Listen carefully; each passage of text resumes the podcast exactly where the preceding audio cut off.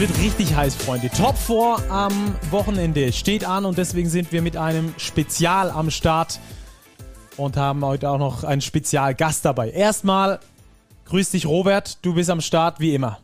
Servus, grüß euch. Und äh, dann haben wir unseren Spezialgast am Start, viermal Pokalsieger 2010, 2011, 2013 mit Bamberg, 2018 mit Bayern München. Ähm, einer, also sagen wir lieber, Mr. Pokal ist bei uns am Start. Grüß dich, Anton. Anton Gavell ist da. Hallo.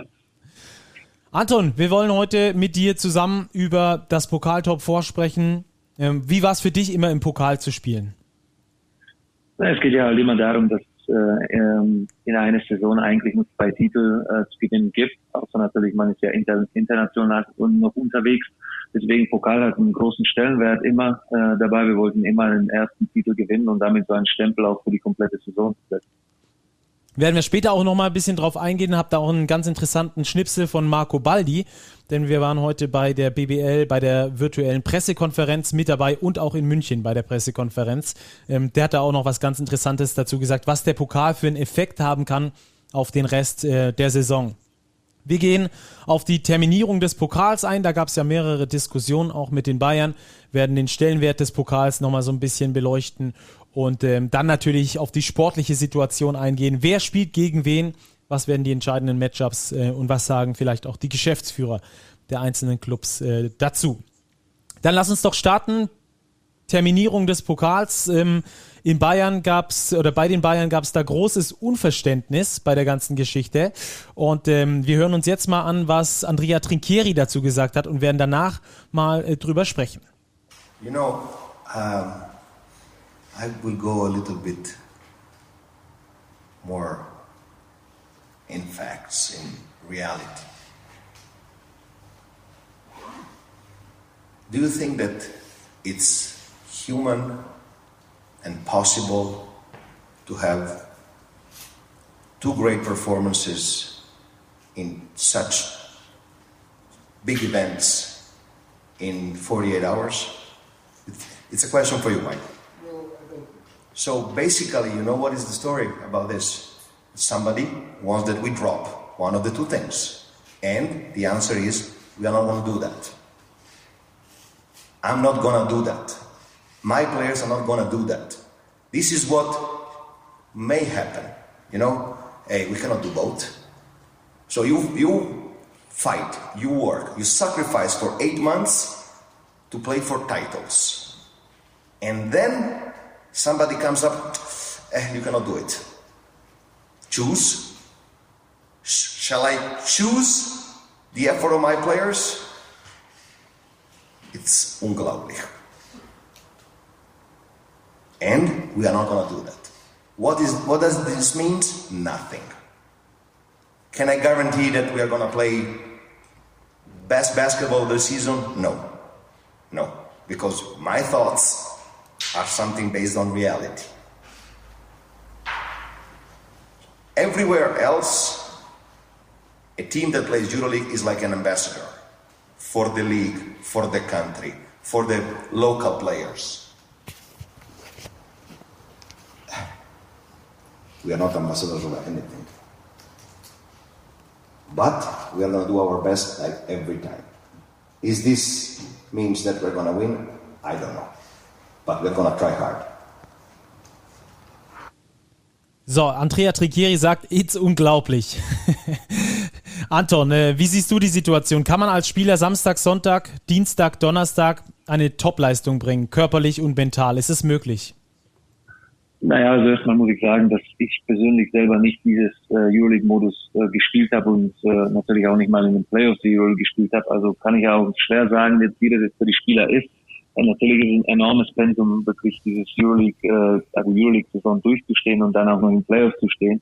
Ich glaube, ähm, dass Andrea da natürlich recht hat in dem Sinne, dass äh, zum Beispiel auch jetzt Kazan gestern, äh, als sie gegen Bologna gespielt haben, und es ging halt darum, wer in die Euroleague kommt, ähm, Kazan diese DTB-Spiele nicht hatte. Also man muss schon sagen, dass äh, auch früher mal, ob das Maccabi war oder wer auch immer, dass man immer die Liga dann pausieren las, äh, gelassen hat. Äh, jetzt natürlich ist auch schwierig mit dem, mit dem mit der ganzen Planung und mit diesem Verlegen von Spielen wäre das natürlich irgendwie schwierig. Ich weiß nicht, was da vorhin auch für Vorschläge gegeben wurden von beiden Seiten, von der Liga und von Bayern als Austragort. Aber es ist natürlich enorm schwierig für die Spieler gerade, äh, wenn man so einen ähm, Titel vor Augen hat und danach natürlich, ähm, sagen wir mal, vielleicht das Höhepunkt der Saison in den Playoffs gegen Milan. Robert, wie also, siehst du die Situation? Ja, Andrea Trinchieri hat auch noch erwähnt, er sieht vor allem die Gesundheit seiner Spieler gefährdet und dass das eigentlich das Gut ist, um das er sich kümmern muss. Ähm, Anton, du als ehemaliger Spieler, äh, vier Spiele binnen ja, sieben Tagen oder weniger als sieben Tagen. Ist es ein Risiko aus gesundheitlicher Sicht?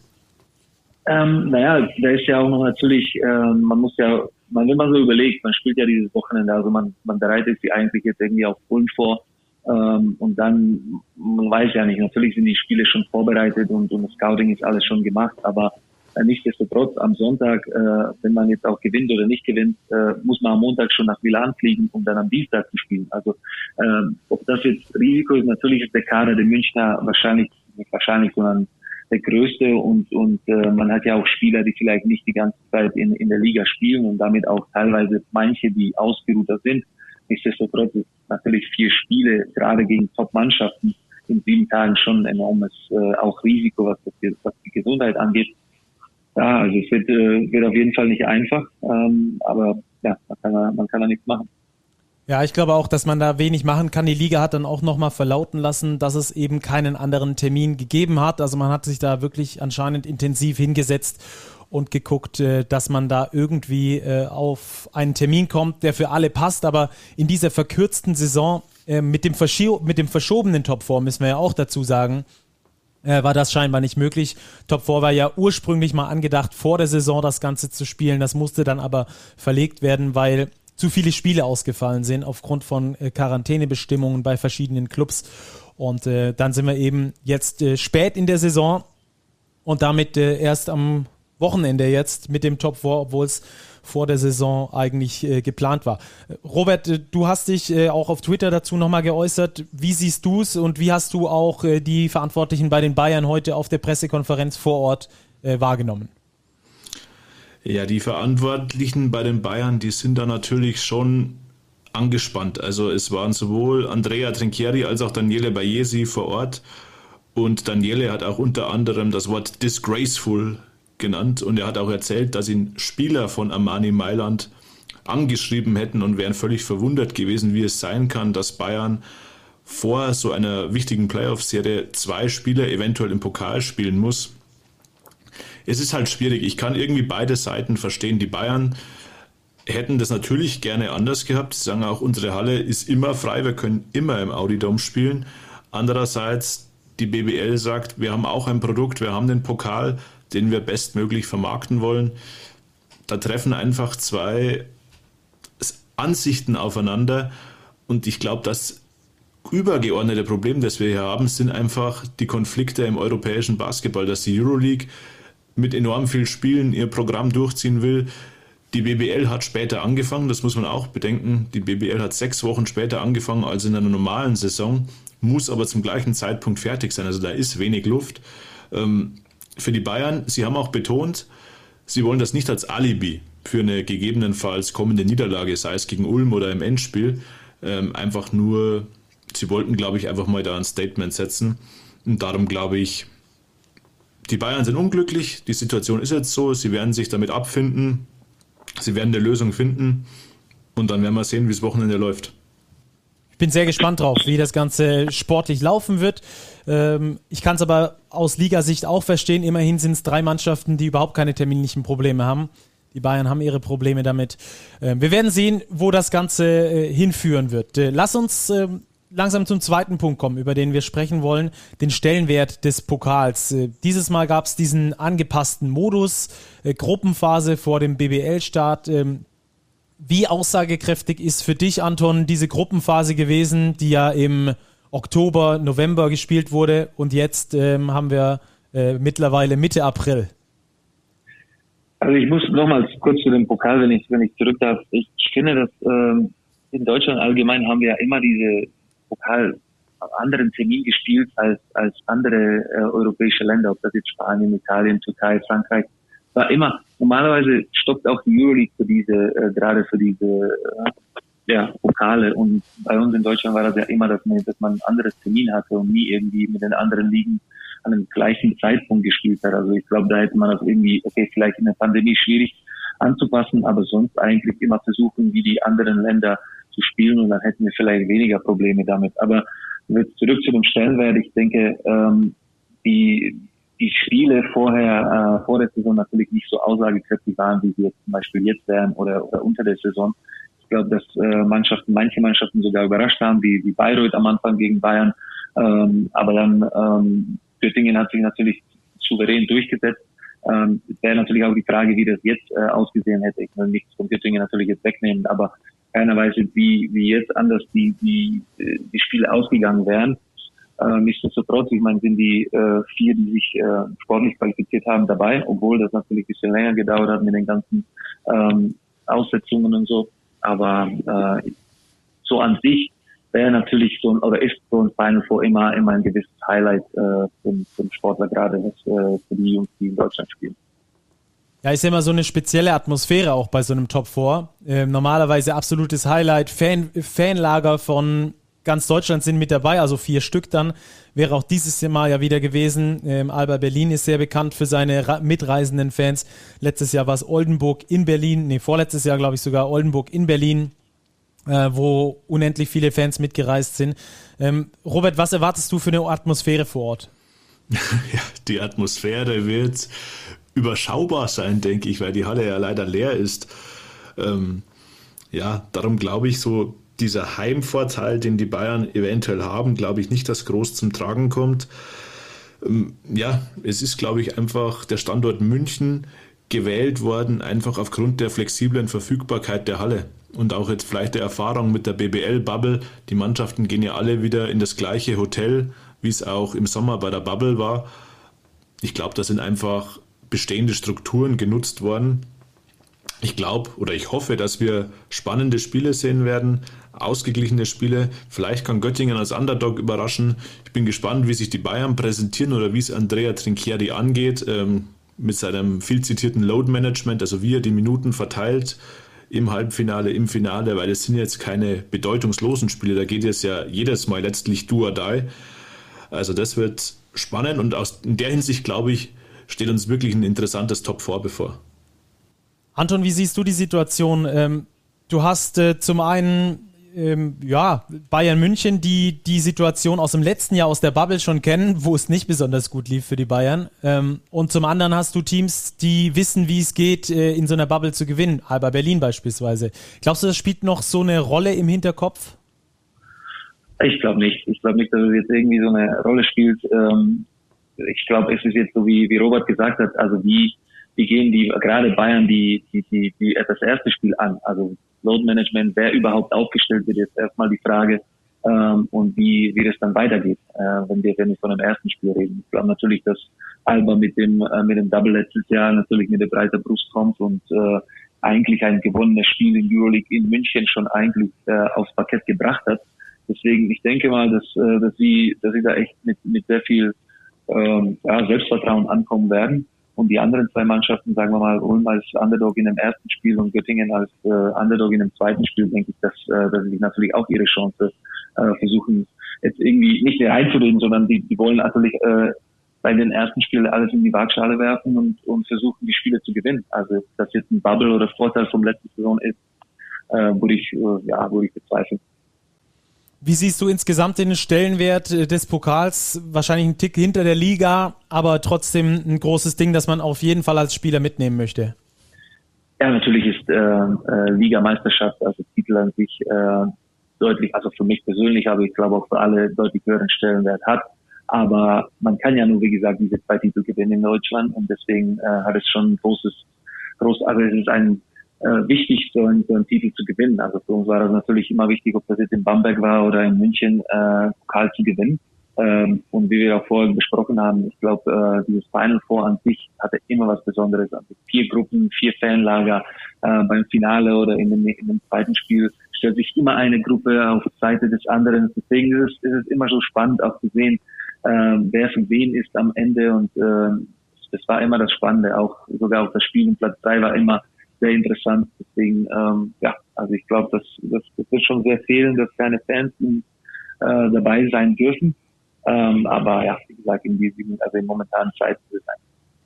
Hast du einen ähm, Pokalmoment? Was war dein Big Pokalmoment, ähm, an den du so denken musst, direkt, wenn du an den Pokal denkst?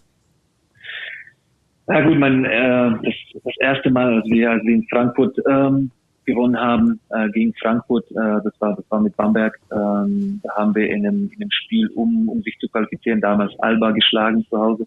Ähm, also das war für mich das persönlich, also das erste Mal, dass ich, äh, dass ich einen Pokal gewonnen hatte, außer Slowakei natürlich. Und dann auch mit Bayern, ähm, nachdem ich sage mal in meinem vierten Jahr bei Bayern war, dann, äh, dann haben wir in Ulm gegen Alba gewonnen, wo, wo es eigentlich schon, ja, will nicht sagen, aussichtslos aussah, aber wir waren zehn Punkte hinten, glaube ich, im vierten Viertel und dann trotzdem noch geschafft haben, das Spiel zu drehen. Ähm, das waren natürlich so die zwei Momente, die, äh, die bestechen. Und dann, äh, ich glaube, das Halbfinale, das war in Bonn, also als wir mit Bamberg gegen Ulm gespielt haben, das war so dieses, äh, wo es in die Verlängerung gegangen ist, wo ein Swan noch, noch einen Zwei-Punkte-Wurf getroffen hat, so ist das für die Verlängerung. Und ich glaube, das waren so die drei Momente, die, mir in meinem im Kopf bleiben. Ja, liebe Zuhörer, wenn ihr auch einen Big Pokal-Moment habt, äh, dann postet gerne ein Bild, ein Text oder ein Video und verwendet das Hashtag Big Moments. Äh, alternativ könnt ihr auch eine Mail schreiben an bigmoment at big-deutschland.de und dann äh, könnt ihr da ganz viele wunderbare Sachen gewinnen. Unter anderem Big-Abos, das lohnt sich natürlich immer. Ähm, also schickt da gerne ein euren Big Pokal Moment. Der, äh, der, Pokal ist ja sowieso immer gut für richtig spannende Momente. Also da bin ich gespannt, ob wir in dieser Saison wieder sowas erleben werden. Ich erinnere mich an Nikos Zises mit seinem Wahnsinnsdreier zum Pokalsieg für Bamberg oder das letzte Top 4 im Audi Dome, als Milosavljevic für Alba diesen Game Winner Floater da versenkt hat. Ja, also das danke. waren ja eigentlich oft verrückte das, Spiele. Das muss also, sein, oder? Kann sein, dass da wieder ein neuer Pokalmoment dazukommt. Das tut bei Anton bis heute weh, oder der Moment? Äh, das war also ja, eigentlich war das Spiel fast verloren. Dann hat Savanovic noch einen Dreier getroffen, glaube ich, zum Ausgleich. Und dann, ja, Milosavljevic, ja, das, das hat wehgetan. Der Rest ist Geschichte, wie man so schön sagt. genau. Okay. Dann äh, lass uns doch mal direkt äh, in die Spiele auch reingehen. Zwei Halbfinals stehen am Samstag auf dem Programm. Alle Spiele live und kostenfrei gibt's bei Magenta Sport zu sehen. Äh, Halbfinale Nummer eins ist äh, Ulm gegen den FC Bayern. Ähm, und dann würde ich mal sagen, Anton, erste Einschätzung von dir, ehemaliger Club gegen aktueller Club. Ja, also ich glaube, äh, es, wird, es wird spannend. Also ich glaube, Ulm jetzt, äh, nachdem sie ein bisschen im Loch waren, äh, haben sie jetzt wieder mehrere, glaube, vier Siege in Folge geholt und, und sind gute Dinge jetzt. Und ja, auch nach dem Sieg in Bayreuth, wo es am Anfang oder ersten er nicht gut aussah, kommen sie eigentlich echt äh, mit einem guten, gerade offensiven Rhythmus. Und Bayern, wie gesagt, ist für mich immer die Frage, wer, wer überhaupt aufgestellt wird, ähm, wie die, wie die Minuten verteilt werden. Und äh, ich glaube, für Ulm wird es enorm wichtig, wie lange sie im Spiel bleiben können. Ich glaube, es wird, es muss fast äh, an ein perfektes Spiel kommen äh, für Ulm, ähm, damit sie, äh, damit sie gegen Bayern in, in München gewinnen können. Aber ähm, gerade gerade wenn sie, wenn sie wie, gesagt weiterhin äh, offensiv so sich präsentieren, wie sie das in den letzten Spielen gezeigt haben, kann das, kann das für Bayern auch gefährlich sein. Dann hören wir mal ganz kurz rein, was Andreas Oettel bei der Pressekonferenz gesagt hat über diese Partie. Ähm, ich denke tatsächlich, dass wir im Moment, äh, wenn wir das eine, eine etwas ähm, naja, durchwachsene Saison, will ich nicht sagen, sondern wir haben ein paar Auf und Abs während der Saison im Moment tendenziell eher im Aufwind und möglicherweise stimmt es, was Marco sagt, und wir spielen gerade den besten Ulmer Basketball. Im Gegenzug muss ich natürlich sagen, dass München nicht nur den besten Münchner Basketball spielt, sondern wahrscheinlich mit dem besten in ganz Europa. Insofern denke ich schon, dass wir nach wie vor klarer Underdog sind in einem solchen Halbfinale. Das sagt also der Geschäftsführer von Ratiofarm Ulm. Ähm, wurde davor von, von Marco Pesic äh, gelobt, dass Ulm wahrscheinlich gerade den besten Ulmer Basketball der Saison spielt. Äh, Robert, wie siehst du das? Ja, die Ulmer, wie Anton gesagt hat, sind jetzt schon wieder deutlich auf dem Aufsteigenden aus. Ich finde, nachdem sie so ein kleines Tief hatten, läuft jetzt vor allem offensiv wieder deutlich besser. Die Offensive ist meiner Ansicht nach geprägt durch ganz, ganz viel Bewegung. Also das ist, das sind wirklich Spieler extrem in Bewegung. Es werden viel mit Handoffs gearbeitet. Und da, glaube ich, wird einfach ein Schlüssel sein, wie die Bayern Defense rankommt. Ich habe den Eindruck, wenn die Ulmer Offense Luft zum Atmen hat und sich entfalten kann, dann sind sie extrem schwer zu verteidigen. Wenn man aber da rankommt, diese Handoffs schwer macht, dann tun sie sich auch schwer, gute Abschlüsse zu finden. Und ich glaube, da werden sich die Bayern wieder über die Defense äh, definieren müssen und da versuchen, eben den Ulmern den Schneid ein bisschen abzukaufen. Anton, wie nah bist du an der Bundesligamannschaft in Ulm dran als Pro B-Trainer? Naja, also wir haben mit den Doppellizenzspielern viele, äh, viele Spieler, die natürlich äh, beim Jaka mittrainieren äh, und teilweise auch mitspielen. Also äh, wir sehen uns ja auch jeden Tag in der Halle. Ähm, entweder trainieren sie vor oder nach uns. Also ähm, ja, Robert, du hast recht. Also es ist viel, viel Bewegung in der Offense. Ich glaube, für Ulm wird enorm wichtig, äh, wie sie gegen das äh, die Switch-Defense äh, agieren. Also ich glaube, das wird auch so eine Sache, ob sie sich dann eher auf so eins gegen eins versteifen oder versuchen sie trotzdem ihre Abläufe zu weiter zu, bis zu Ende zu bringen. Und ähm, ja, andererseits muss natürlich Ulm auch ähm, sagen wir mal, ihr Bestes oder einer der besten defensive Spiele abliefern. Gerade, gerade gegen Baldwin, gerade gegen Lucic. Das sind für mich die zwei Leute, die wir unbedingt stoppen müssen. Reynolds wird auch so eine Sache. Ähm, deswegen, ähm, ich glaube, dass Ulm offensiv immer so irgendwie in seinen, in seinen Rhythmus kommen wird, aber defensiv äh, wird es so umkommen, ob sie, ob sie diesen Rhythmus von Bayern stören können. In der Bundesliga war es ja auch immer stark davon abhängig, ob sie einen guten Tag im Scoring hatten und das hatten sie zuletzt häufiger ähm, gegen Würzburg, gegen Braunschweig, gegen äh, Bayreuth unter anderem gewonnen. Äh, siehst du auch die Ulmer gerade den besten Ulmer Basketball in dieser Saison spielen, Anton? Also das Gute ist, was mir gefällt, ist gerade nach diesen nach diesen mehreren Niederlagen in Folge haben sie sich echt aufgerappelt, wieder zusammengerissen und dann äh, dann äh, echt guten Basketball gespielt. Offensiv äh, war das wirklich teilweise echt schön anzuschauen, wie viele offene freie gerade Dreier Dreier äh, sich herausgespielt haben. Also das muss man schon sagen, ob das jetzt auch von den Bigs war, Pick and Pop mit Ossetsowski, äh, solche Sachen, das ist natürlich schon mal schon mal was, äh, was gut ausgesehen hat die letzten Tage. Ähm, aber ich meine, äh, Bayern wird auch ihren Plan haben. Äh, man muss ja sagen, defensiv muss man auch erstmal ähm, Bayern irgendwie äh, Stirn bieten können, damit man überhaupt über sie nachdenkt. Ja, dann kommen wir doch mal zu den äh, Bayern. Da ist ähm, mal gefragt der Status quo. Äh, zuletzt in der BBL mit großen Problemen. Drei Niederlagen in den letzten vier Spielen. Ähm, Niederlagen gegen Hamburg, Gießen, Braunschweig. Ähm, Robert, war das für dich eine Frage der Einstellung? Du warst, äh, glaube ich, bei ein paar Spielen sogar vor Ort. Ja, jetzt haben sie ja gegen Bonn nochmal mit einem Sieg äh, nachgelegt auswärts. Ja, die Frage der Einstellung, die kam Andrea Trinchieri heute auch ähm, mal in die Quere. Und da war er auch relativ erbost, weil ich glaube nicht, dass es bei den Bayern an der Einstellung liegt oder lag. Es ist einfach total schwer, diesen Rhythmus, glaube ich, zu spielen. Und das war auch Paul Zipser heute vor Ort und hat gesprochen. Und der wusste zum Beispiel gar nicht, dass das Team heute oder am Morgenabend, quasi am Freitagabend ins Hotel geht. Der dachte, er lebt so von Tag zu Tag und von Training zu Training bis zum nächsten Spiel, weil es einfach so viel ist. Und ich glaube schon, dass es als Team schwierig ist, wenn du immer eine andere Aufstellung hast, ein anderes Roster. Drei Ausländer müssen ja sowieso zuschauen. Und das ist natürlich schon in der BBL eine, eine kleine Hypothek, würde ich fast sagen. Und da einfach den Rhythmus zu finden, glaube ich, ist schwer, auch für Jungs, die jetzt neu dazugekommen sind. Jetzt wie ein David Krämer, man sieht, der tut sich unglaublich schwer, einfach da reinzukommen. Er hat nicht die vielen Minuten. Also das ist, glaube ich, eher so ein Problem, mit dem die Bayern momentan zu kämpfen haben. Ich glaube, es ist nicht die Einstellung, es ist einfach vielleicht eine gewisse Müdigkeit im Kopf. Und klar, ich glaube, unterbewusst die Motivation in einem BBL-Spiel ist bestimmt anders als in so einem Euroleague-Spiel in Barcelona. Das ist, glaube ich, menschlich. Aber das wird jetzt eben der Punkt sein, auf den es am Wochenende ankommt. Wie schaffen es die Bayern, sich zu fokussieren auf jetzt in, im Endeffekt in den nächsten Wochen nur Duodai-Spiele? Und das wird, glaube ich, der Schlüssel. Anton, du hast es ähm, ja auch als Kolumnist in der, in der aktuellen Big geschrieben, dass es nicht ähm, so ist, dass man als Spieler auf jedes Spiel den gleichen Fokus hat. Ähm, ist, glaube ich, auch bei einem Pokalspiel und einem Ligaspiel sicher anders, aber wenn man weiß, das ist do or die, dann geht man da bestimmt nochmal mit einem anderen Fokus auch ran, oder?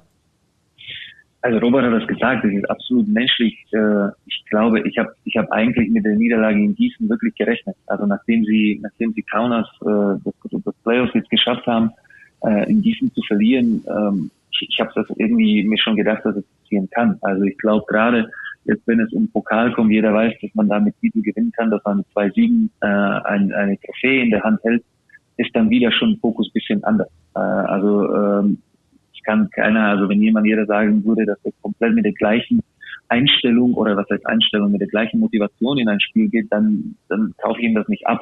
Weil wenn es, wenn es wirklich jetzt so ein Counterspiel zu Hause hat oder wenn es dann irgendwo anders geht und man ist ja mitten in der Saison, dann, ähm, dann ist vielleicht der Fokus oder die, auch die Motivation nicht komplett die gleiche. Aber gerade jetzt am Wochenende, wenn es wirklich darum geht, Pokal und Titel zu gewinnen, glaube schon, dass jeder und gerade auch die Spieler, äh, die vielleicht jetzt nicht eingesetzt werden, aber die, die, die zwölf, die da jetzt auf der Bank sind, äh, die, die wissen, worum es geht und die werden, äh, die werden alles geben.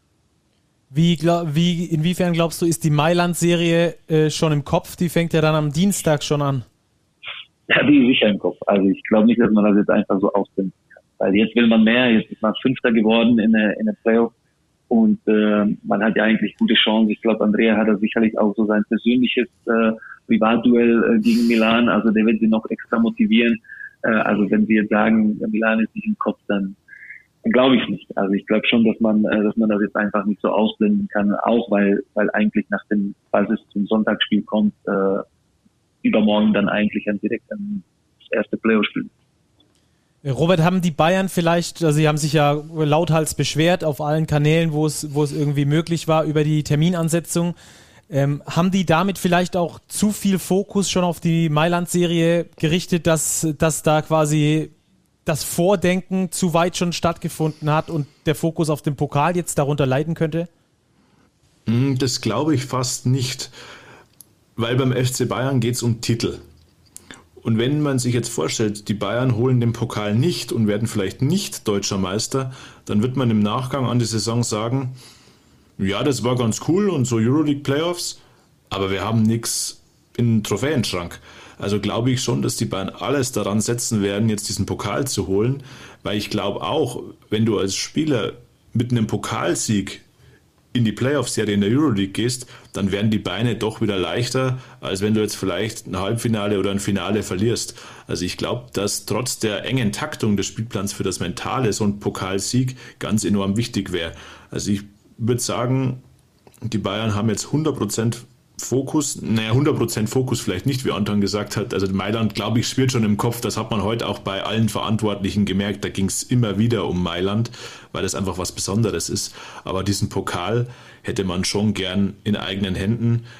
Eben auch vor dem Hintergrund, dass man das letzte Top 4 zu Hause unglücklichst verloren hat und auch das Bubble-Turnier, das ist auch noch im Hinterkopf. Also das hat Paul auch erzählt das will man nicht unbedingt nochmal erleben, dass da die Konkurrenten letztlich im Audidome dann jubeln.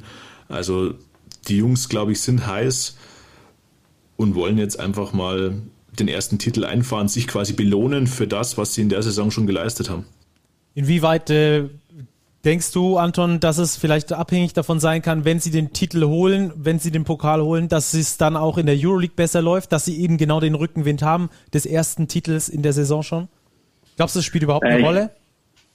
Also ich glaube schon, dass sie, dass sie Körner lassen werden. Also die zwei Spiele, egal gegen wen sie spielen, also auch, auch gegen Ulm oder auch im Finale, egal gegen wen sie spielen, äh, das wird, das wird die Kraft kosten. Also ich glaube schon, dass es einen Schub geben kann, wenn du, wenn du einen Titel gewinnst. Da bin ich mir sicher. Aber eigentlich hast du da fast kaum Zeit, sich darüber zu freuen weil, weil eigentlich musst du am nächsten Tag direkt schon komplett äh, umstrukturieren und direkt nur an Mailand denken. Also ich glaube, einen kleinen Schub kann es schon geben, aber natürlich, dass alles so eng ist, dann ist es eigentlich schwierig, ob das jetzt Pokal angeht oder ob die Serie gegen Milan angeht, ist trotzdem echt schwierig. Äh, lass uns noch ganz kurz über die Schlüsselmatchups zum Schluss sprechen. Ulm gegen Bayern. Ähm, Robert, wir hatten es im Vorgespräch schon mal. Du hättest gesagt, Ossetkowski gegen Reynolds ist dein Schlüsselduell? Ja, würde ich schon sagen, weil ich glaube, Osetkowski als der Schlüssel Big Man bei Ulm da eine ganz zentrale Rolle haben wird.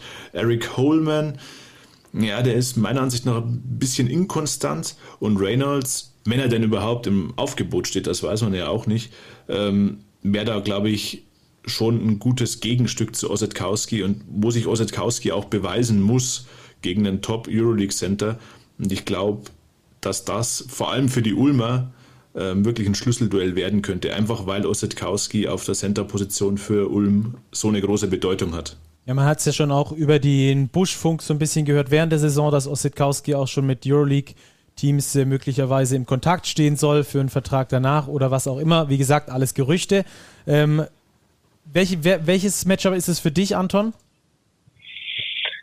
Ja, also es ist, äh, ich, für mich ist aus Ulmer Sicht jetzt äh, äh, Frage, wer, wer kümmert sich um Baldwin, wer kümmert sich um Lucic. Also das ist jetzt erstmal erstmal für mich die Frage. Ich glaube schon, dass Reynolds Osetkowski ein sehr interessantes Matchup ist, ein Duell, aber für mich, ich glaube, mit Baldwin äh, und Lucic fällt also äh, es, ist, es ist irgendwas, was, was für Ulm enorm wichtig ist. Äh, ich glaube, wer auch immer, ob das jetzt Andy Obst vielleicht gegen Baldwin oder ob das Copain oder, oder Petrucelli sein werden, ich glaube, verschiedene Gesichter wird es ins Gesicht bekommen.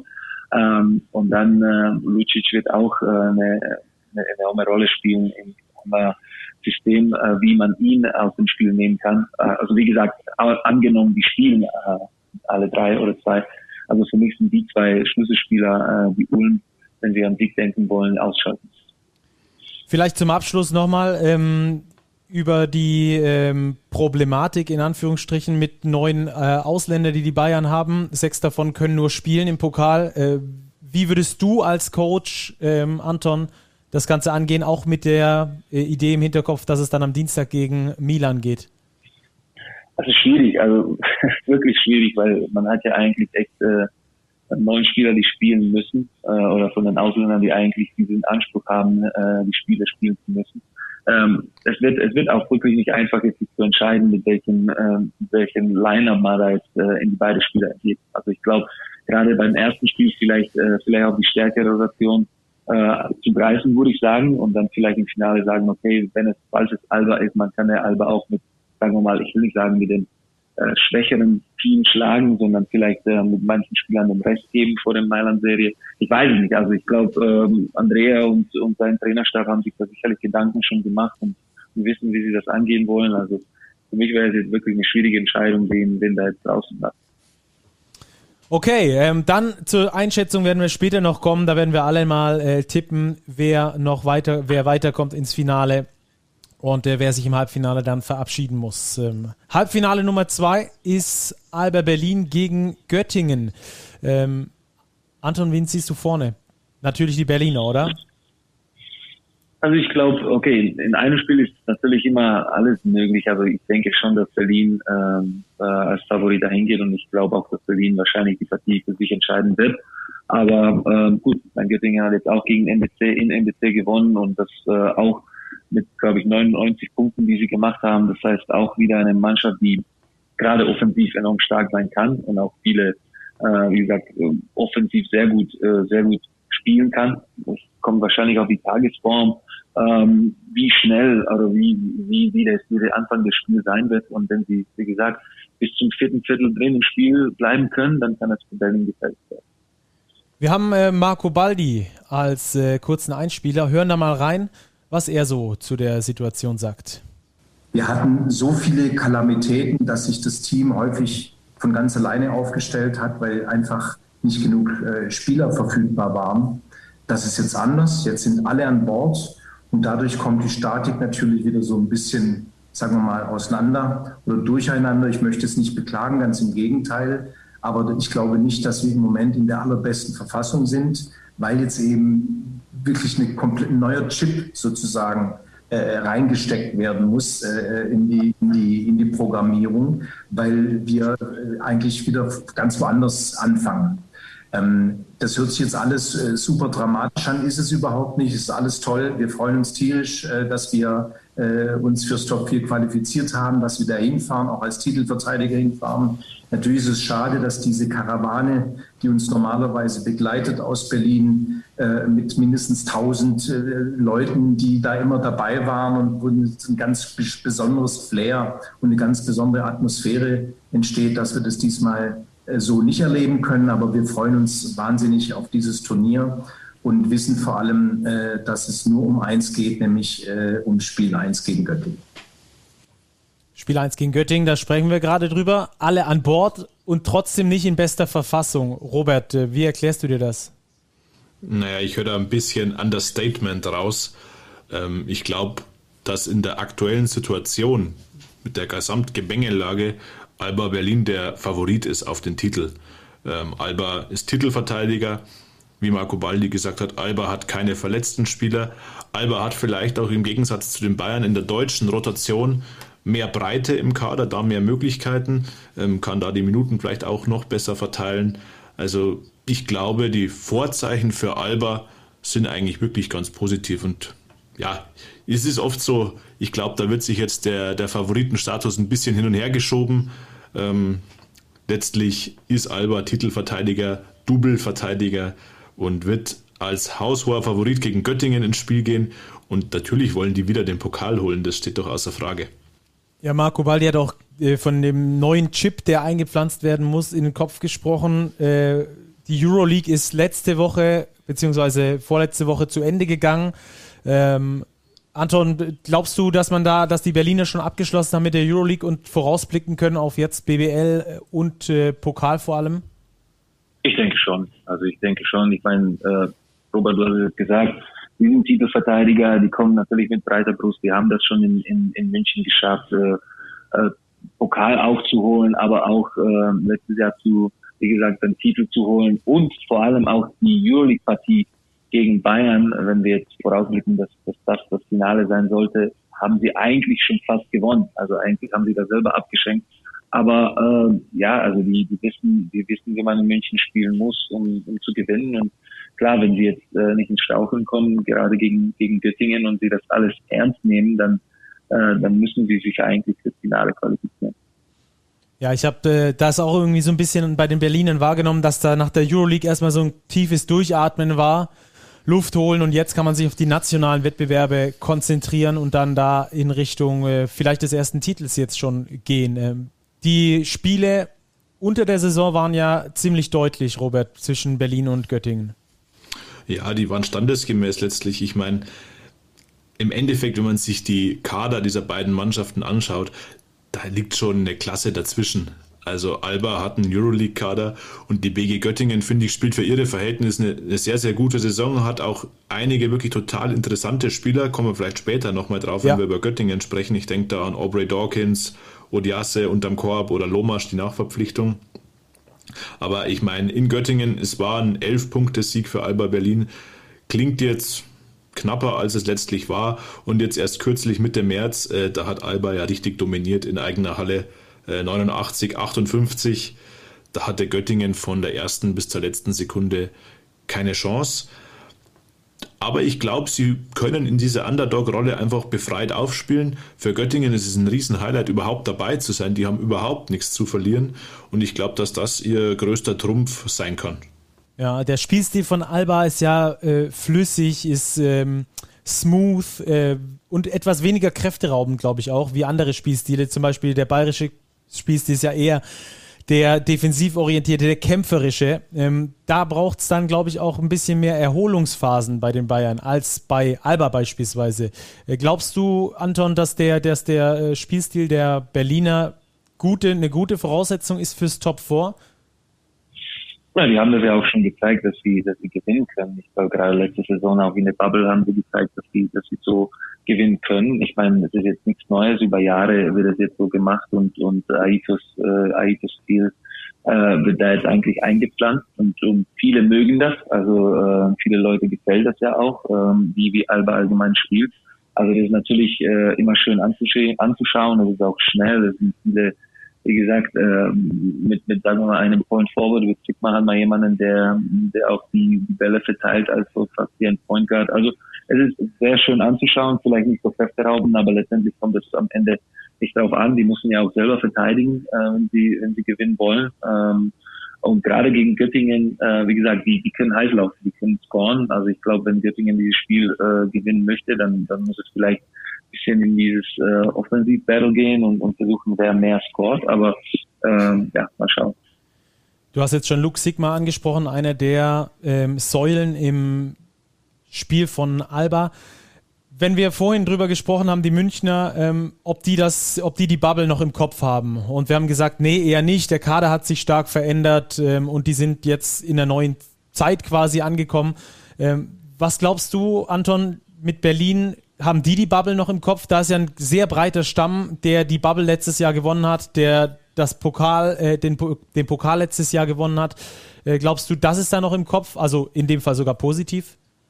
Ich, da glaube ich schon, dass es im Kopf ist. Gerade wenn er auch in dem gleichen Hotel ist und äh, äh, vielleicht so einen ähnlichen Ablauf haben wird, wie, wie gegen Bubble äh, oder wie es in Bubble war. Ich kann mir schon vorstellen, dass da die Erinnerungen hochkommen und äh, ja, dann, dann merkt man ja auch wieder, was man da eigentlich erreicht hat letztes Jahr.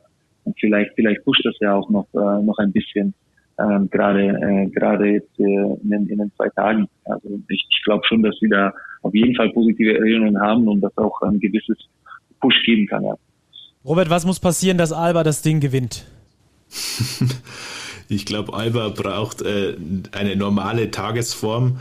Ähm, also ich würde sagen, von zehn Spielen gewinnt Göttingen vielleicht eins, Alba neun, weil einfach die Qualität bei Alba höher ist, meiner Ansicht nach. Ähm, und zwar nahezu eigentlich auf allen Positionen. Also das ist wirklich das fast ein klassisches Pokalduell, wie man es vielleicht aus dem Fußball kennt, der totale Underdog gegen den großen Favoriten.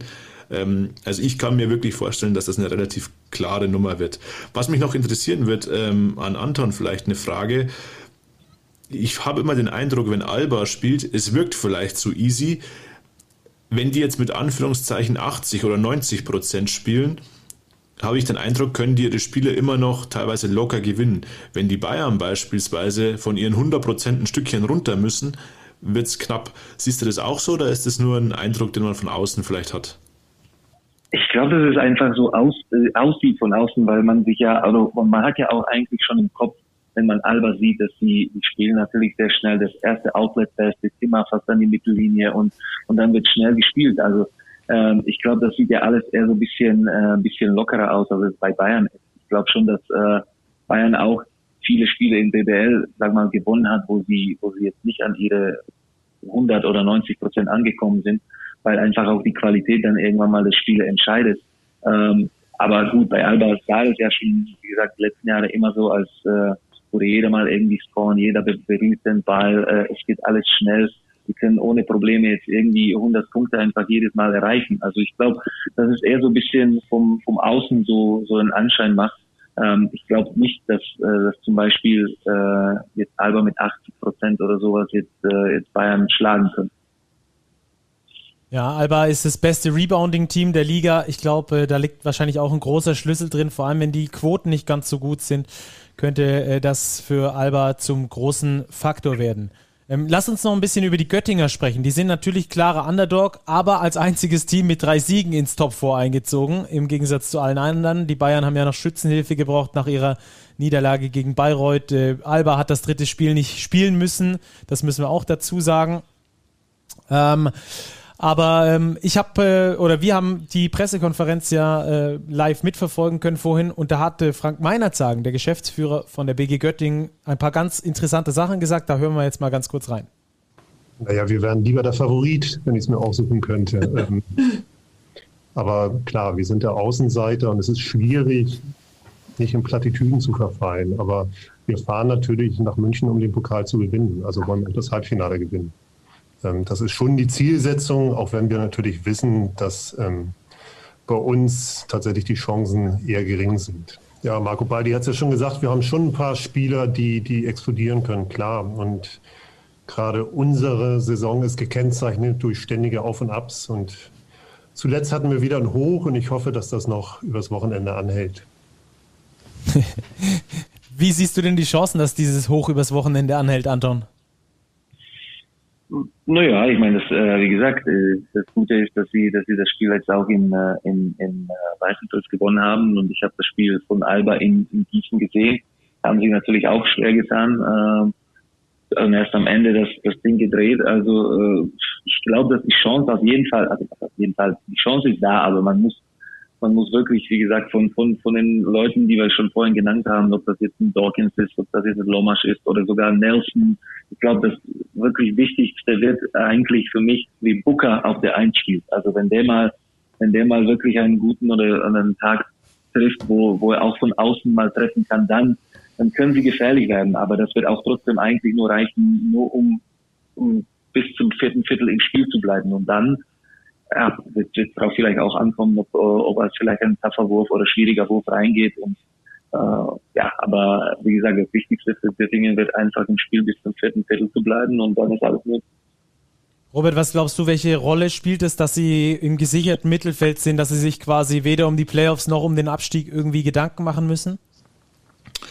Das glaube ich spielt für den Pokal eigentlich keine Rolle. Ähm, wenn man die Saison als Ganzes betrachtet, glaube ich, dass es für Göttingen einfach extrem gut gelaufen ist. Ich meine, sie sind als einziges Team mit drei Siegen reingekommen, also könnte man ihnen ja fast die Favoritenrolle zuschieben. nee, Spaß beiseite. Ähm, wenn die im gesicherten Mittelfeld landen, jetzt auch unter dieser ganzen Corona-Situation, ich finde, die haben wirklich für ihre Verhältnisse einen super Kader zusammengestellt. Ich, ich schaue dem Göttinger Basketball gerne zu, weil, ich, weil einfach wirklich viele talentierte Spieler dabei sind. Gut, das wird wahrscheinlich der Punkt sein, dass sie die wahrscheinlich nicht halten können. Aber wie Anton gesagt hat, die sind offensiv stark. Also ein Dawkins, ein Lomasch, auch ein Luke Nelson, den ich zwar immer ein bisschen wild finde, aber die können alle wirklich heiß laufen. Und das muss der Schlüssel sein für Göttingen. Und klar, ich finde auch die Einstellung gut, dass sie nach München fahren und sagen, hey, wir wollen ins Finale. Das ist auch die einzig richtige Einstellung, weil sonst wären sie vermutlich fehl am Platz. Ähm, ja, Sie können befreit aufspielen. Wie Anton gesagt hat, sie brauchen einen perfekten Tag von letztlich allen Spielen. Klar, die Point Guard Position mit Lomasch, mit Booker, auch mit Nelson, der da ja hin und wieder mit dem Passen, ne, obwohl das die letzten Wochen besser war, hat er mehr Assists verteilt. ähm, da muss einfach viel ineinander greifen, dass es passt. Aber die Göttinger können beim Top 4 meiner Ansicht nach nur gewinnen. Anton, wie stellst du so eine Mannschaft auf, die klarer Underdog ist äh, für so ein Spiel Do or Die? Alle ähm, klappen auf und feuern, was es Zeug hält? Oder wie würdest du an die Sache rangehen? Naja, du musst eigentlich ähm, mit Selbstvertrauen eingehen. Also das glaube ich, dass sie das auch machen werden. Ich glaube, äh, so so wie man die Mannschaft auch sieht, wie sie spielen, die verstecken sich nicht. Also die, äh, die feuern natürlich aus allen Löchern, das ist richtig, aber die können ja auch so gefährlich werden. Ich glaube, gerade offensiv haben sie enormes Potenzial. Auch Odiase ist sehr interessanter Spieler auf der auf der Zentnerposition, der, der athletisch echt äh, den Berlinern vielleicht Probleme äh, bereiten könnte. Und äh, die sind fähig wirklich, also auch jeder von denen kann, kann von außen werfen. Äh, gerade den Nomasch haben wir auch ein Spiel gehabt, wo er, glaube ich, 36 oder sowas schon gemacht 38 hat. 38 also, sogar, glaube ich. Oder 38 sogar. Das heißt, äh, wie gesagt, die, sind, äh, die können scoren. Und wenn, ähm, wenn Alvara vielleicht ein bisschen zu nachlässig wird oder, ähm, oder vielleicht nicht aufpasst von Anfang an, dann, dann ja, können sie gefährlich werden. Also die Hauptsache immer so mit Selbst Selbstvertrauen spielen, ähm, sie nicht verstecken und, äh, und einfach die, ja, die Außenseiterrolle nutzen. Ich glaube, dass äh, ja, so lange, so, so lange wie möglich im Spiel bleiben und dann am Ende die letzten fünf Minuten kann dann wirklich alles passieren. Ähm, kommen wir auch hier zum Schlüsselduell. Robert, was ist aus deiner Sicht das Schlüsselduell? Ich glaube, es gibt für Göttingen sogar mehrere Schlüsselduelle. Wenn ich mich auf eins festlegen müsste, wäre es Odiase gegen vermutlich Lemmers oder auch jetzt Kumachi, der neu dazukam bei Alba, weil Odiase einfach so präsent ist am Brett für die Göttinger. Ähm, der hatte als einziger eigentlich im letzten Spiel Mitte März einen richtig guten Tag, 23 Punkte, 14 Rebounds. Und wie Anton sagt, der bringt halt massiv Athletik mit, der kann Offensiv-Rebounds holen, er kann eben zweite Wurfchancen für seine Guards kreieren. Und das, glaube ich, wenn Alba schafft, Odiases Kreise einzuschränken, dann wird es schwer für die Göttinger, also noch schwerer, als es eh schon ist. Die anderen Matchups natürlich, die Guards untereinander, Loma, Spucker, Nelson gegen Siva, Granger, Maudolo. Ja, das ist, da ist es schon schwer für Göttingen, weil der Alba wirklich viel Qualität hat. Aber ich würde sagen, das Schlüsselduell für mich ist Odiasse gegen Ben Lammers oder Chris Kumachi. Wie siehst du es, Anton? Also ich, ich habe hab vorher schon einen Booker erwähnt, mich, äh, falls ich mich richtig erinnern kann, ich habe das Spiel äh, Göttingen gegen Bamberg gesehen und ich glaube, da hat Booker über 20 oder 20 Punkte gemacht. Ähm, ich glaube, also für mich muss er für die wirklich auch eine, eine einen guten Tag erwischen. Äh, weil gerade gegen Siva, gegen Loh wird er das absolut nicht einfach haben, aber er muss sie einfach unter Druck setzen. Und das, das, die beiden müssen verteidigen.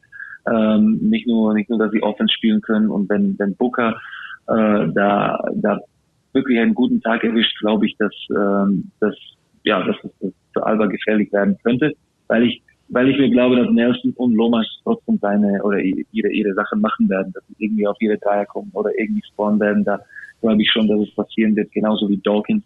Aber ich glaube, Booker äh, für Göttingen spielt für mich die Rolle, die, die das vielleicht Spiel entscheiden könnte. Ja, der Geschäftsführer von Alba Berlin äh, hat auch nochmal was ganz Interessantes gesagt, äh, Marco Baldi, über, äh, darüber, ob der Pokal oder wie der Pokal entscheidend sein kann für den weiteren Verlauf einer Saison von, einem, von einer Mannschaft. Da hören wir ganz kurz rein und sprechen dann gleich auch noch drüber. Kann das Finale Ulm gegen Göttingen sein? Das sage ich jetzt nicht aus, aus äh, weil man das halt so, weil das so fair ist oder so anständig sich anhört. Ich halte die wahrscheinlich gar nicht für so klein weil beide Teams genau das tun. Das sind zwei Teams, die extrem gut besetzt sind, die sehr gefährlich sind, die ihre Möglichkeiten suchen werden, die eine Chance haben, äh, äh, einen Titel zu gewinnen, was wahrscheinlich, das wird mir mein Freund Frank Meinert sagen, verzeihen, zumindest in Göttingen wahrscheinlich in den nächsten zwei, drei Jahren nicht unbedingt wieder passieren wird. Und das wird, da muss man sich so super warm anziehen, um überhaupt ins Finale zu kommen. Also das sind die zwei Dinge, die sich da, glaube ich, gegenüberstehen. Einerseits kann man damit viel Rückenwind, viel Bestätigung, äh, viel äh, Überzeugungskraft aus so einem Turnier mitnehmen und andererseits ist es kreuzgefährlich. Andererseits ist es kreuzgefährlich, sagt er. Ähm, wenn Alba das Ding nicht gewinnt, äh, glaubst du, dass es nachhaltigen Einfluss auf den weiteren Saisonverlauf haben kann, Anton? Hm, ich weiß, also ich glaube nicht, ähm, aber klar, ich glaube, man würde sich von, von Seiten von München und, und Alba wünschen einfach, dass sie sagen, ja, wir wollen den Titel gewinnen. Wir sind die beste Mannschaft, wir wollen. Keiner will das sagen, keiner wird jetzt natürlich so, sagen wir mal, äh, großkotzig äh, äh, irgendwelche, ja, hier Worte sagen, aber äh, ich glaube schon, dass, dass, dass eigentlich, wenn, wenn alles normal laufen sollte, würde, würde München und Berlin im Finale stehen sollen, auch von der, von der Tiefe der Kader. Aber ähm, Gefährlich wird es auf jeden Fall. Da, da bin ich mir, da, das ist sicher auch für Alba genauso wie für München. Das ist ja klar. Äh, wenn sie nicht aufpassen, dann können sie wirklich Spiele auch mal äh, verlieren. Aber ob das dann für den späteren Verlauf äh, haben wird, glaube ich nicht. Also ich glaube, äh, Alba hat damals, als wir gegen die im Finale im Pokal gespielt haben und wir besiegt haben, genauso weiterhin stark gespielt und, und den ersten äh, Finalspiel in München geklaut. Also ich glaube nicht, dass da jetzt großartig äh, irgendwie für die Saison dann aussagekräftig sein könnte. Robert, angenommen, die Bayern fliegen gegen Ulm raus. Glaubst du, das hat irgendwie einen Einfluss? Auf die Bayern-Saison? Ich, ich glaube nicht, weil wir direkt eigentlich in drei Tagen dann das nächste wichtige Spiel haben. Und äh, Robert, was glaubst du? Ja, ich glaube auch nicht. Ich glaube es eher nicht, nee. Also eben wie Anton sagt, der Rhythmus ist so knapp, du hast ja kaum Zeit zu jubeln, wie wir es vorher thematisiert haben, du hättest aber auch kaum Zeit, dich zu ärgern. Ähm, ich glaube, Andrea Trinchieri wird dann den einen Tag nutzen, irgendwie um noch vielleicht eine taktische Trainingseinheit anzusetzen, um das Team auf Mailand noch mehr vorzubereiten, weil das hat er heute auch erwähnt. Er hat jetzt quasi für die Vorbereitung des Top Fours und der Mailand-Serie eineinhalb Trainings zur Verfügung. Ja, ich glaube nicht. Also ich glaube, die Bayern würden dann schnell den, den Kopf sich einmal schütteln, Fokus auf Mailand und dann letztlich für die BBL-Playoffs. Ich glaube eher, dass ein Pokal, egal wer ihn letztlich holt, wirklich für den Sieger beflügelnd wirkt, auch vielleicht schon für die BBL-Playoffs perspektivisch. Ähm, das ist klar. In der negativen Form glaube ich es eher weniger bei den Bayern, im Speziellen wegen der anstehenden Euroleague und bei Alba, die wirken auf mich so gefestigt, dass ich das auch nicht glaube, dass das große negative Auswirkungen hätte. Ja, für die beiden heißt es dann oder würde es dann heißen Short Memory. Für die anderen beiden, für Ulm und Göttingen wäre es, äh, ja, ist es eher wahrscheinlich, dass sie im Halbfinale die Segel streichen müssen. Apropos, dann äh, lass uns doch jetzt zu den Tipps kommen über die beiden Halbfinals bis hin zum Pokalsieger. Ähm, wer macht's aus eurer Sicht äh, im Halbfinale und wer im Finale? Anton, vielleicht äh, startest du mal. Na gut, da ich jetzt natürlich hier in Ulm bin, sage ich, dass Ulm Bayern schlägt. ähm, und, Aus und, vertraglichen äh, Gründen, oder? genau. und äh, auf der anderen Seite sage ich, dass äh, Alba, äh, Alba gegen Göttingen gewinnt. Und wenn es dann zu dem Finale kommen würde, äh, dann werde ich wahrscheinlich Alba sagen. Alba gegen Ulm im Finale mit Alba als Pokalsieger. Robert, wie siehst du es? Ja, dann halte ich dagegen. Ich glaube, die Bayern werden sich gegen Ulm durchsetzen. Das wird, glaube ich, ein knappes Spiel. Aber ich glaube, ähm, dass am Schluss äh, die Schlüsselspieler Baldwin, Lucic, Reynolds den Unterschied machen werden. Bei Alba gegen Göttingen glaube ich an eine ganz klare Sache. Also ich könnte mir tatsächlich vorstellen, dass es auch 20 Punkte plus wird für Alba Berlin. Ja, und das Finale Bayern-Alba. Ich meine, die Spiele der beiden Teams geben so viel her. Anton hat vorher das Euroleague-Duell angesprochen. Ich war da in der Halle und muss sagen, das war mit eins der krassesten Spiele vom Verlauf her. Also Alba hatte den Sieg quasi schon in der Tasche und dann verpassen die irgendwie das Foul. Baldwin wirft den Dreier rein, Verlängerung. Wenn es zum Finale Alba Bayern kommt, glaube ich, dass sich die Bayern das diesmal in eigener Halle nicht nehmen lassen. Ich glaube aber, dass sie das dann auch am Dienstag in Mailand spüren würden. und ich tippe auch noch mit, für mich ist äh, Bayern im ersten Spiel weiter, Alba im zweiten und der Turniersieger wird Alba aus meiner Sicht, äh, weil die einfach wissen, wie sie das Ding dort gewinnen können, auch in der Halle. Da hat mich Anton mit seinen Argumenten überzeugt, dass die da positive Erinnerungen haben und dann auch wahrscheinlich ähm, das auch wieder abrufen können. Also ich sehe Alba und Bayern fast auf einem Level, die Bayern etwas besser vielleicht, aber ähm, dadurch, dass Alba den Kopf frei hat, die Berliner quasi jetzt nur noch auf die nationalen Wettbewerbe gucken. Äh, und äh, das ist so ein bisschen wie wenn du die Abiturprüfung geschrieben hast und dann äh, entspannen kannst erstmal. Und äh, ich glaube, an dem Punkt sind die Albatrosse gerade, dass sie jetzt quasi die Abiturprüfung nochmal schreiben mit dem Pokalsieg und dann ähm, in, die, in der Liga etwas entspannter wieder sein können. Das äh, ist so meine Vermutung. Also ich habe Alba auf dem Zettel, Anton hat Alba auf dem Zettel und äh, Robert hat die Bayern auf dem Zettel. Schön. Ähm, dann habe ich noch ein kurzes Zitat vom äh, Dr. Stefan Holz von der Liga. Und äh, da wollen wir mal ganz kurz reinhören, denn der macht uns äh, das Pokalfinale vor allem nochmal richtig schmackhaft. Top 4 wird zu einem Leuchtturm ausgebaut. Ich kann äh, schon mal verraten, es wird sich lohnen, äh, das, die Eröffnung zu schauen des Finales. Es wird sich lohnen, insbesondere auch die Siegerehrung zu schauen. Das sieht anders aus als sonst. Das wird ein bisschen größer sein. Und wenn wir dann wieder Zuschauer haben und eine volle Halle, dann sieht das nochmal ganz anders aus. Also da, ähm, es geht so auch in Richtung unserer, unserer Positionierung. Vielleicht hat der eine oder andere heute die Meldung schon verfolgt. Ähm, das wird entertaining sein, das wird groß sein, das wird großes Kino sein. Natürlich jetzt immer noch unter den gegebenen Rahmenbedingungen. Nehmen wir auch ein bisschen Budget in die Hand und äh, in Zukunft wird das alles, gerade Top 4 wird sicherlich noch ähm, größer ähm, werden, also schon, also schon war.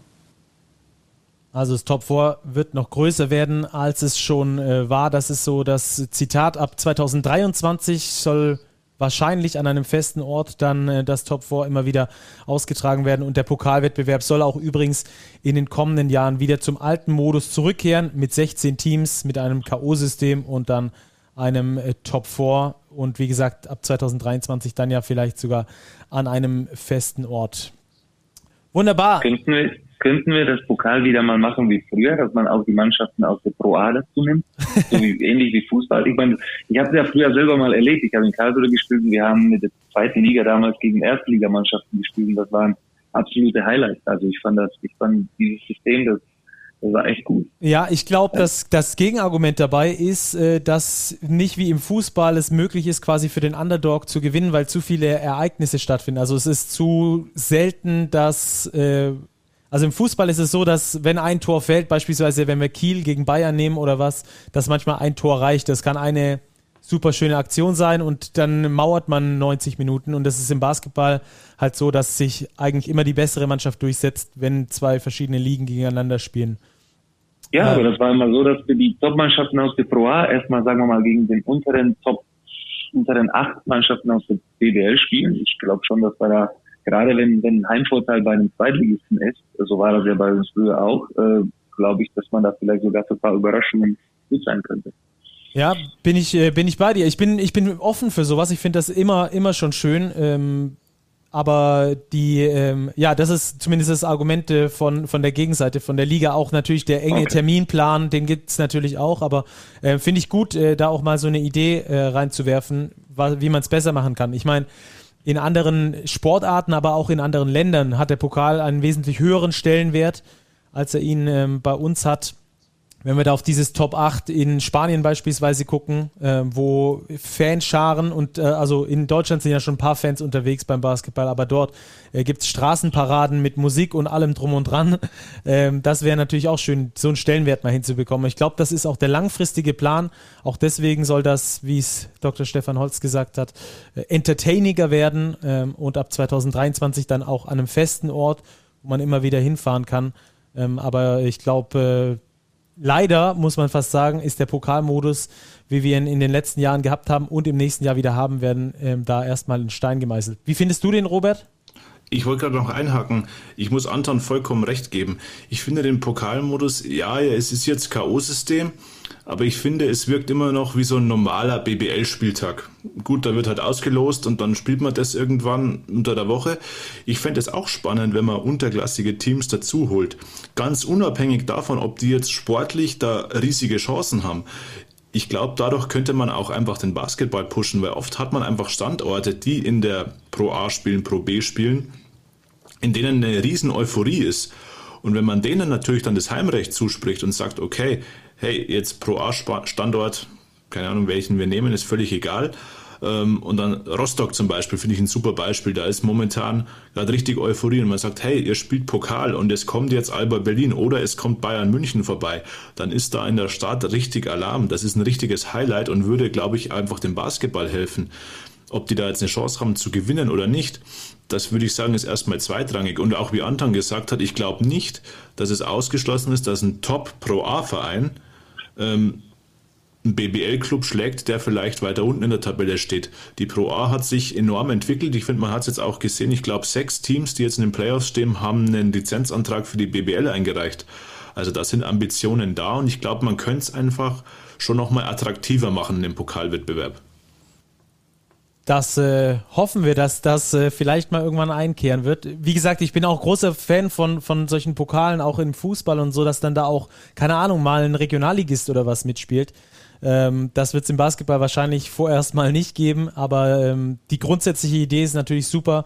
Äh, ob das dann so passiert, das weiß ich natürlich nicht, weil ja gut, ich meine, Pokal ist dann schlussendlich halt ein K.O.-System mit 16 Mannschaften aus dieser einen Liga und mehr nicht. Aber ähm, höchstwahrscheinlich wird es dabei bleiben. Auch glaube ich, weil wir dann wieder, ähm, und da sind wir wieder am Anfang bei der übergeordneten Thematik mit den ähm, eingeschränkten Terminen sind durch eben die, den Zwist zwischen Euroleague und FIBA. Ähm, da gibt es auf jeden Fall Verbesserungsbedarf. Äh, wie es scheint.